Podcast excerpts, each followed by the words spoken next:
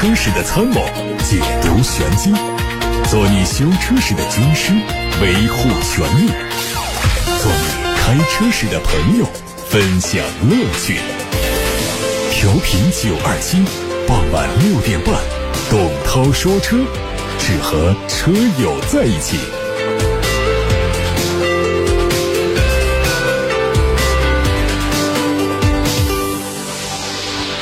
欢迎各位在晚上六点半到七点半听董涛说车，我是董涛。大家可以把选车用车的问题发到直播间来，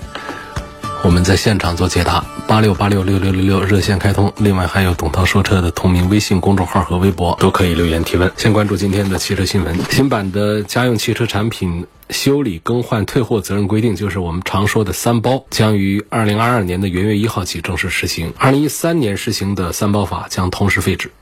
新规明确指出，家用汽车自三包有效期起算之日起七天之内，因质量问题需要更换发动机、变速箱、动力蓄电池、行驶驱动电机或者主要零部件的，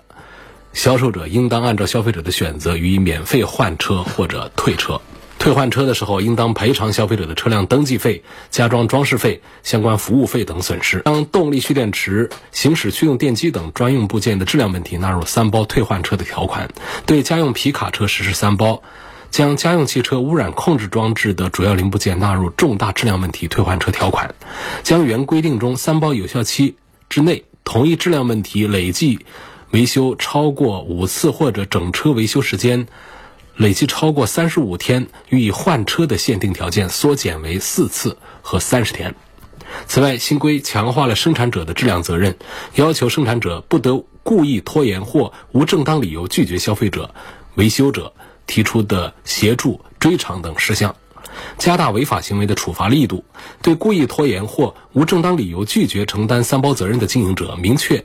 依照《消费者权益保护法》的有关规定实施处罚。借鉴国际通行做法，鼓励有关组织建立家用汽车三包责任争议处理机制，便于利用第三方专业资源，免费为消费者提供公正、专业、便捷、高效的三包争议处理服务，同时降低行政和司法成本。日前，上海保险交易上线新能源车险交易平台，并首批挂牌人保财险、平安财险。太保财险等十二家财险公司的新能源汽车专属保险产品，为新能源汽车专属保险产品落地服务提供支持。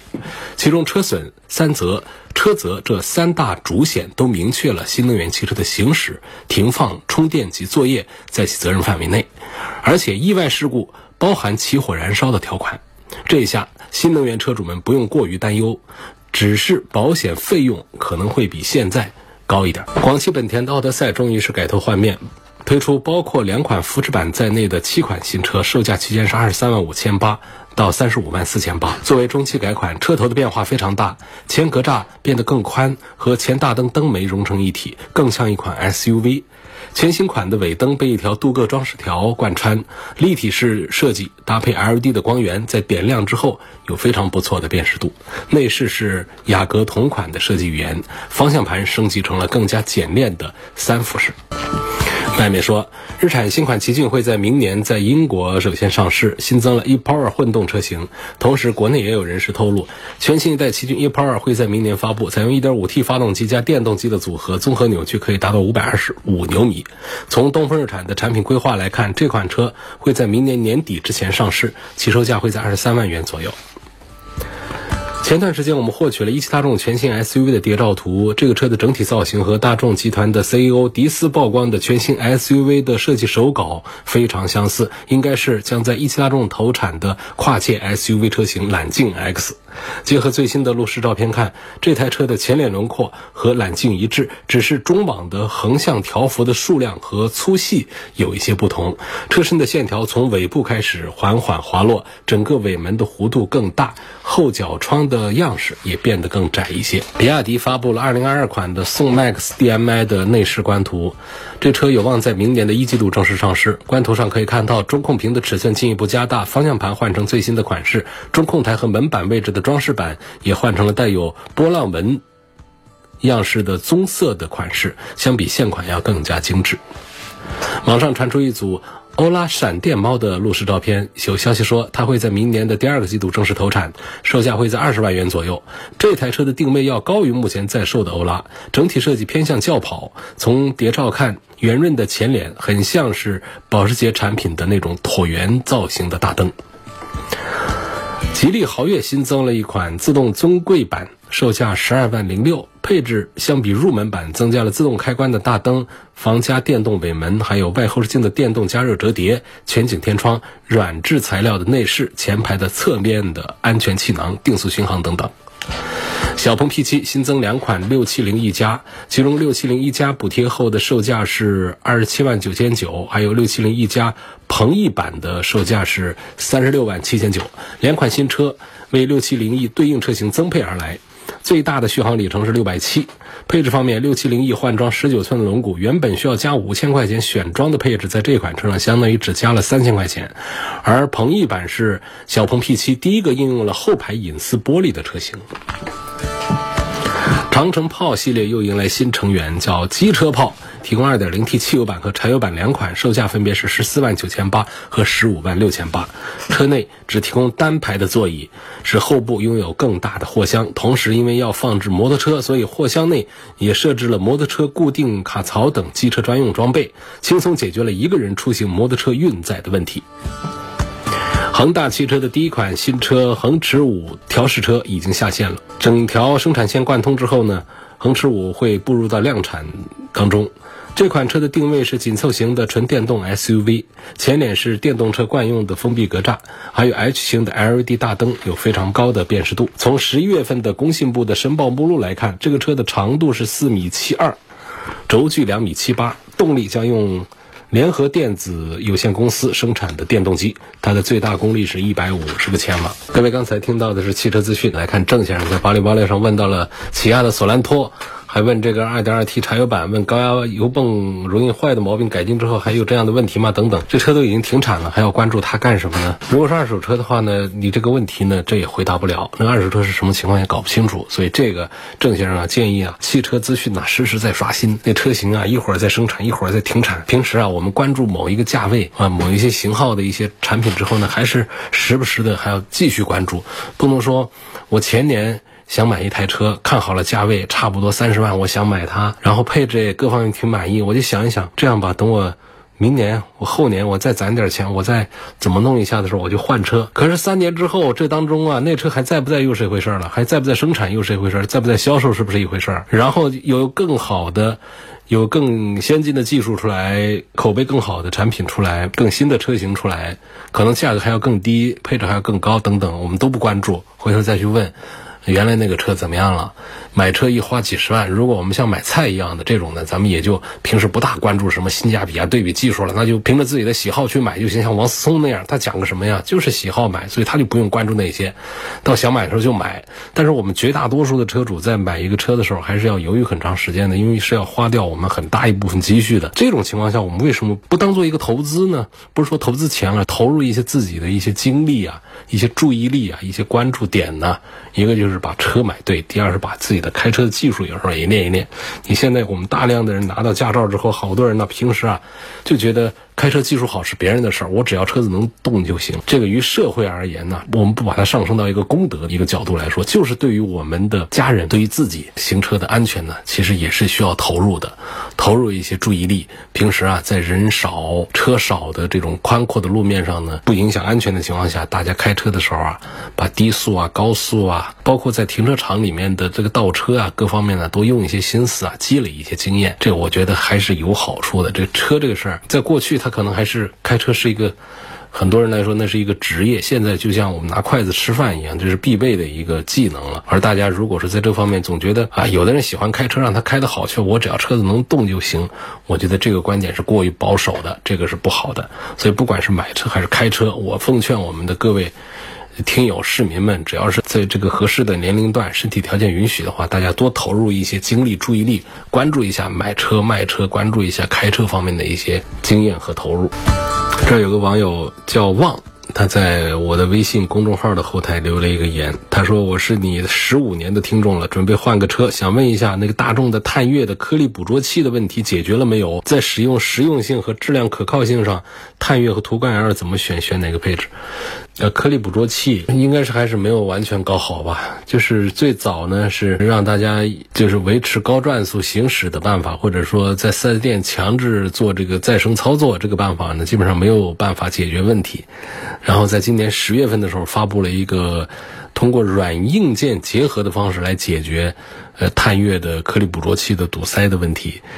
但是呢，这几个月过去之后，现在好像是升级之后问题还是没有解决。升级之后还出现了新的不好的东西，包括但不限于动力下降啊、车身共振呐、换挡顿挫呀等等，就是通病没治好啊，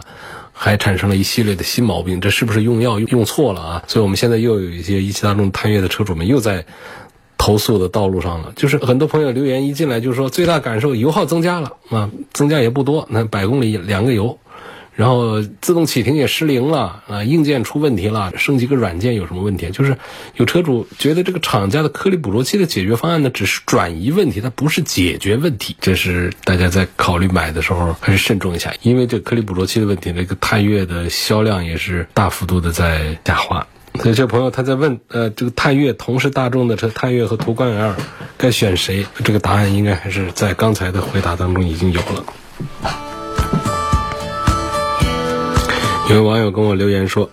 涛哥，听你节目八年了，目前开的是宝马一系，感觉很好，但是底盘低了，想换一台大点的，通过性好一点的，后排能放平了当个床的，就能够轻松的轻度的越野又油耗不高的车。问这个唐 DM 和 DMI 怎么样？怎么选？”我不知道他们能把后排的座椅是怎么样放平成床，有这样的一个需求的，我给不出这个建议出来。实际上，从这个底盘的高低来讲，我多次讲，就是我们不要看一台 SUV，这台比那台高了两公分，这个最低点在哪儿？这个底盘的测量方案是什么？我们气压是多少？车上坐多少人？自重每一台车都不一样，所以它最后出来的就是它的通过性啊是大同小异的，区别很小的。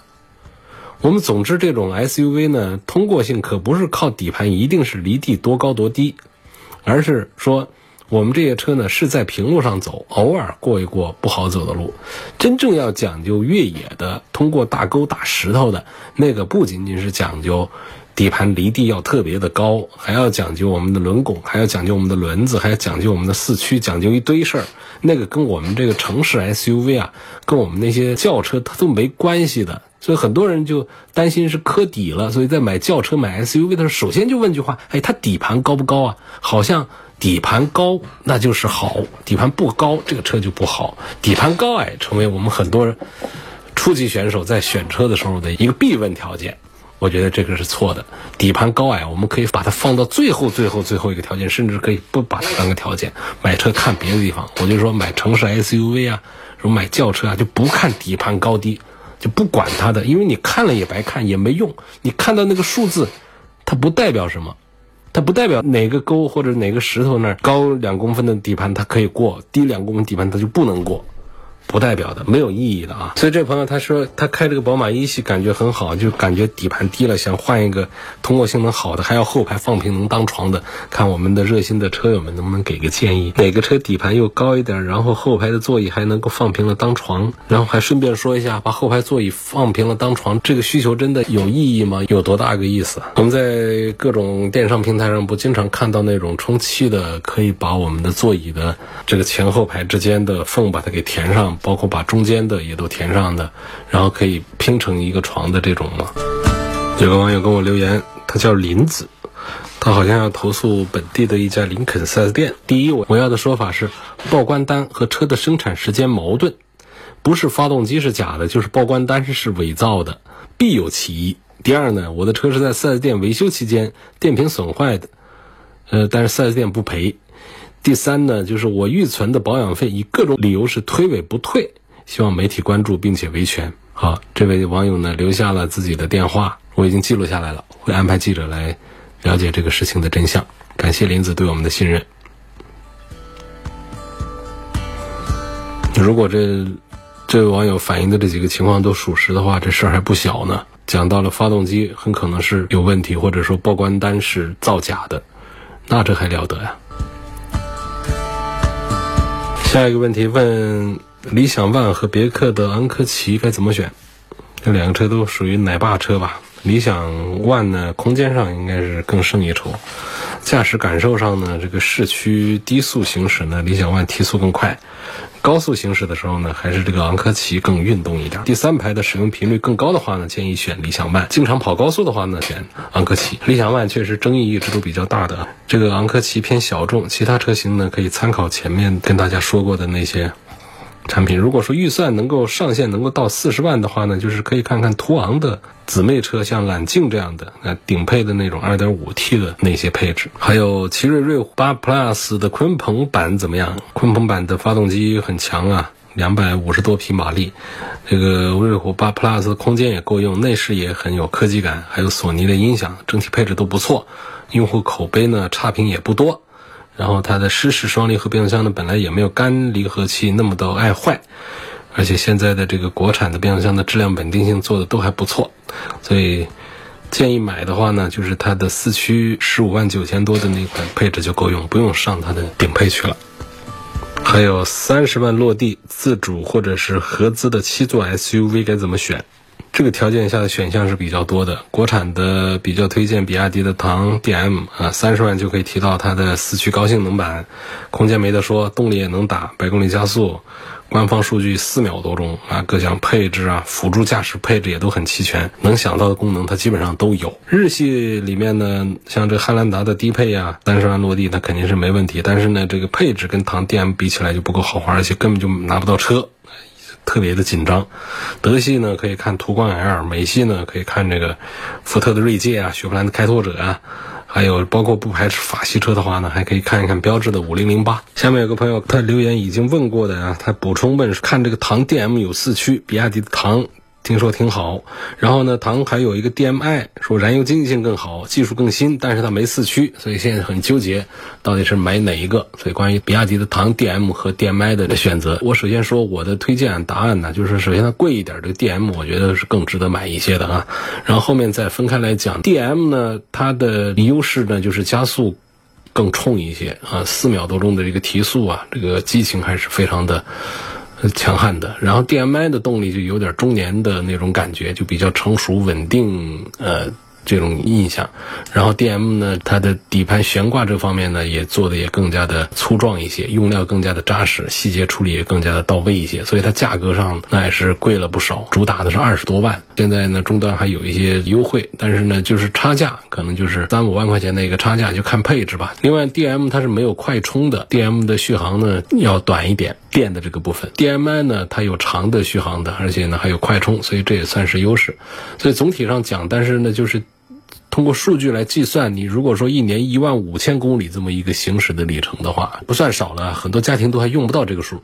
所以其实我们按照现在的这个油价来算的话呢，一年下来啊，DM 和 DMI 的油耗的成本呢，一年大概相差个五千块钱左右，DM 会多花五六千块钱。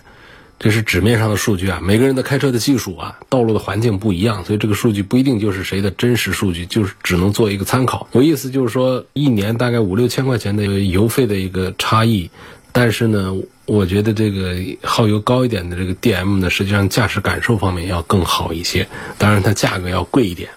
我还是比较倾向于推荐唐的 DM 的。下面有个话题是想买第二台车了。我之前的车是一五款的 1.6T 的别克君威，现在想买一个 SUV，问这个特斯拉的 Model Y 和凯迪拉克的 XT5 这两个车应该怎么选？其实很少拿这两个车放一块做对比的，因为这本身就是一个我想买一个纯电动车还是想买一个燃油车的一个话题。因为大家如果说同档次、同价位的电动车开完之后再回到这个。油车上去呢，会有一些失落的感觉，那种安静啊，那种手轻脚轻啊，那种各种感觉，哪怕是我们现在新品牌找一个国内的一个小厂代工生产的一些电动车，它的驾驶感受上，恐怕来跟我们的一些大的合资厂家来 PK 同价位的话，它都会胜出。所以大家突然一个切换车的话，会有这种失落感。不信的，大家可以去试试看啊。其实这个优惠过后的凯迪拉克 ST 五啊，跟这 Model Y 呢是一样的价钱。呃，那么在这样的情况下，我们到底是买什么的话呢？其实不是这两个车之间的 PK 和对比，而是说我们在消费心态上的一个选择。你是比较年轻的，能够接受新鲜事物的，我建议还是可以看 Model Y。确实，很多人。之前对电动车不感兴趣，在特斯拉展厅里面看了 Model 3、Model Y，只卖二十几万之后呢，纷纷的掏腰包排队去买它去了。但是大家对于传统车方面呢，有情节的仍然是不能接受电动车，它太安静，这也不行。所以要一些发动机的噪音，呃，要一些这个物理的按键，要一些车内机械化的东西带给我们的感觉。所以这是一个消费心态的问题，不是这两个车之间的一个简单的对比的问题。所以如果说比较年轻的朋友，我还是赞成多考。虑一下 Model Y，它那种简约之美，那种虽然不豪华，但是看起来还挺耐看的这种外观和内饰的一些造型设计，再加上它这个纯电动这么一个比较代表未来的一种趋势，包括它人车交互的这种自动化程度比较高的体验，这都是年轻人会比较喜欢的。但是呢，对于年岁大一点的，我仍然会主张凯迪拉克 ST 五多一点。因为这个车本身是很优秀的，而且价格卖的真便宜，所以在买一个燃油车的时候呢，XT 五这是一个很划算的一个选择。车子油耗也不是那么的高，我们有一些新车主呢，就是十升以下的油耗报过来，然后也不用担心说开一段时间就会变成油老虎。现在其实发动机这个方面耗油的发动机已经不多了，在别克家族里面的那个 2.0T 的动力水平和油耗水平都是比较优秀的。所以这是我对这两车的一个意见。下面有个朋友张先生，他在八六八六上留言，希望从后期保养、运动性能、空间方面对比一下奔驰的 GLB AMG 和奔驰的 GLC。啊，你看到了，就是它们价格已经比较接近了。那 GLB 的 AMG 版本啊，不是普通版本的 GLB，虽然都是二点零 T 的动力。但是呢，那个就已经是调的很大马力，有三百多匹马力的啊，提速的感觉非常好。而且 AMG 版本可不要以为只是把发动机的一个功率把它调高了而已啊。那么对车身的很多地方呢，还做了加强。另外呢，在很多地方还会有 AMG 的装饰。所以按照说现在这个价格来讲，我觉得 AMG 版本的 GLB 要比 GLC 是更值得买。如果说我们关注驾驶的感受的话。